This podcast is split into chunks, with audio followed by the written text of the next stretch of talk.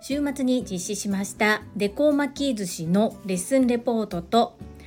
週末に拝聴したボイシーフェス23こちらのアウトプットをいたします。この配信は11月3日金曜日にうつぼ公園で行われるなみはや国体メモリアル第26回大阪府知事杯男子一般ダブルスの部でベスト4以上の成績を取る生体波動鑑定士福田泉さんに整えてもらいマインド TU さんのように絶好調な中西康明さんの提供でお届けいたします。中西康明さん1週間のスポンサーありがとうございます。中西康明さんはご本人曰くは学生時代はテニスで結果を出すことができずそして大人になってからもう一度テニスに向き合ってそしてその目標を達成するために食事を変えたりパーソナルトレーナーをつけたりランニングをしたりといろいろと努力をされている方です。スタンド FM でもテニバカの夢叶うラジオというチャンネルで配信をしておられて11月1日で200回配信の記念ライブ配信も行われる予定です。概要欄に中西康明さんテニバカさんのスタンド FM URL を掲載いたします。ぜひ皆様フォローをよろしくお願いいたします。この配信はボイシーパーソナリティを目指すジュリが家事育児仕事を通じての気づき工夫体験談をお届けしています。さて皆様いかがお過ごしでしょうか？この放送では個人スポンサーさんを募集しております。概要欄に URL 掲載しております。ご自身の記念にどなたかの応援にそして何かの PR にぜひご活用くださいませ。よろしくお願いいたします。そんなこんなで本日のテーマは2つございます。1つ目は先週末オンラインにて実施させていただきましたデコ巻き寿司のレッスンレポート。2つ目は11月30日までアーカイブの視聴期限となっているボイシーフェス23の拝聴した対談のアウトプットをいたします。まず1つ目の先週末オンラインにて実施させていただきましたデコ巻き寿司のレッスンレポートです。本日のサムネイルに写真を上げています明日ハロウィンですね。そのハロウィンにちなんだ絵柄。こちらのレッスンを行わせていただきました。私はサラリーマン27年目のパラレルワーカーです。パラレルワーカーとは複数の業種の仕事をしている人のことを言います。個人の活動の主軸は2つ。お片付けのサポートとお料理教室です。まだまだ私の主軸が子育てということでお料理教室はオンラインでデコ巻き寿司。この切った断面に可愛い絵柄が出てくる巻き寿司を月に12回程度の頻度で細く長く続けております。今回ご受講くださった方は小学校5年生の女の子でリピーターさんです。私から見た所感を2つに分けてお話しさせていただきます。まず1つ目は手際がよくものづくりが大好きな方ということ。2つ目は巻けば巻くほど上達されているということです。まず1つ目の手際がよくものづくりが上手な方ということです。ご参加いただいた小学校5年生の女の子。デコ巻き寿司オンラインでお好きな絵柄を巻いたり2級認定講座というのも受講してくださった方で割と何度も巻いているということがあるんですがその慣れとは別に普段からものづくり手先が器用ということでいつもサクサクパッパと巻いてくれます。今回2種類だったんですが1時間ちょっとぐらいで全部巻き上げることができお母さんが横で帯同でついてくださってはいるんですけれども全て自分で一人で作っておられます。私は小学校の時にオンラインというものもありませんでしたしこのように自宅にいながら何かレッスンを受けることができそして物を形にすることができる。素晴らしいなというふうに感じております。2つ目の巻けば巻くほど上達されているという部分です。何でもそうなんですが場数を踏む。そうすると経験値が上がり上達していく。何にでも言えると思うんですが横で見ておられるお母様がやはり巻けば巻くほど上達しているということを実感されているようで私もずっとオンラインで対応させていただいていますが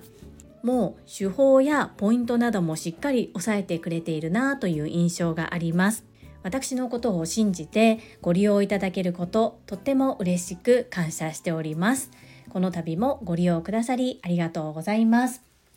2つ目の Voicy フェス23こちらの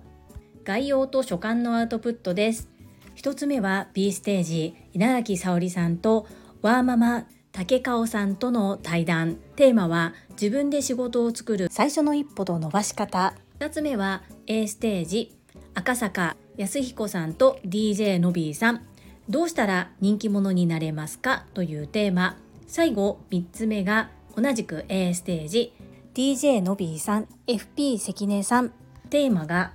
自分を貫き通すには何が必要かですまず1つ目の稲垣沙織さんとワーママ竹川さんの対談。自分で仕事を作る最初の一歩と伸ばし方。こちらです。一言で言うと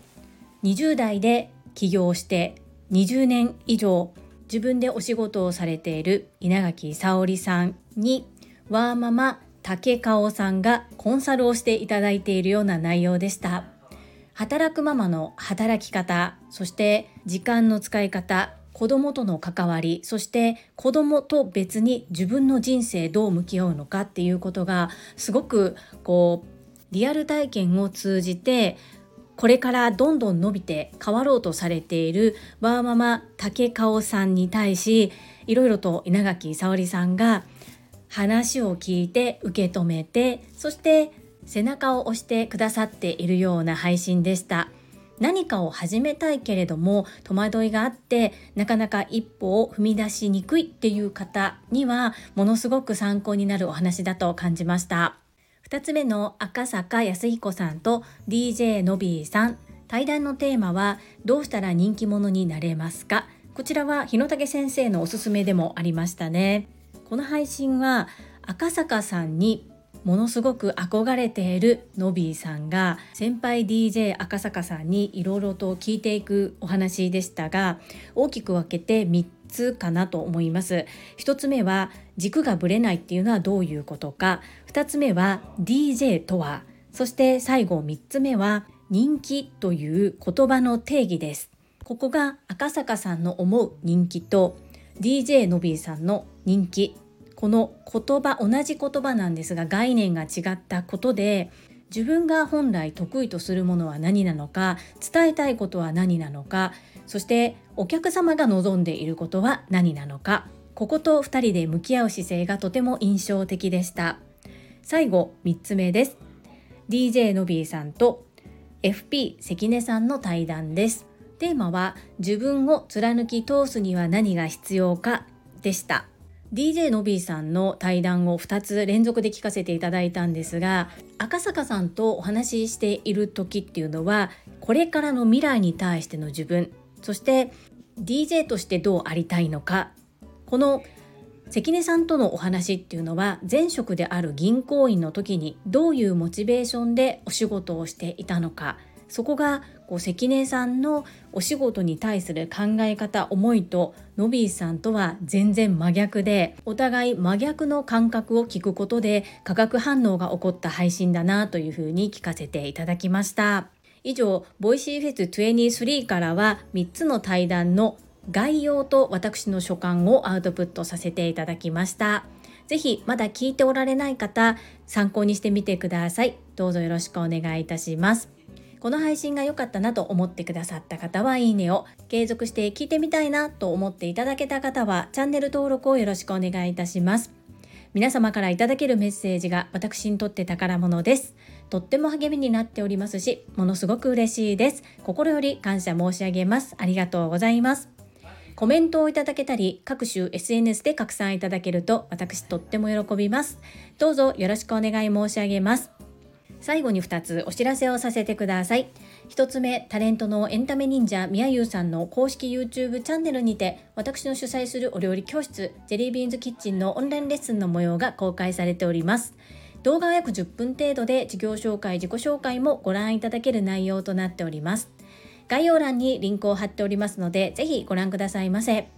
2つ目100人チャレンジャー in 宝塚という YouTube チャンネルにて42人目でご紹介をいただきましたこちらは私がなぜパラレルワーカーという働き方をしているのかということがわかる約7分程度の動画となっております。こちらも概要欄にリンクを貼っておりますので合わせてご覧いただけると嬉しいです。どうぞよろしくお願い申し上げます。それではまた明日お会いしましょう。素敵な一日をお過ごしください。スマイルクリエイタージュリでした。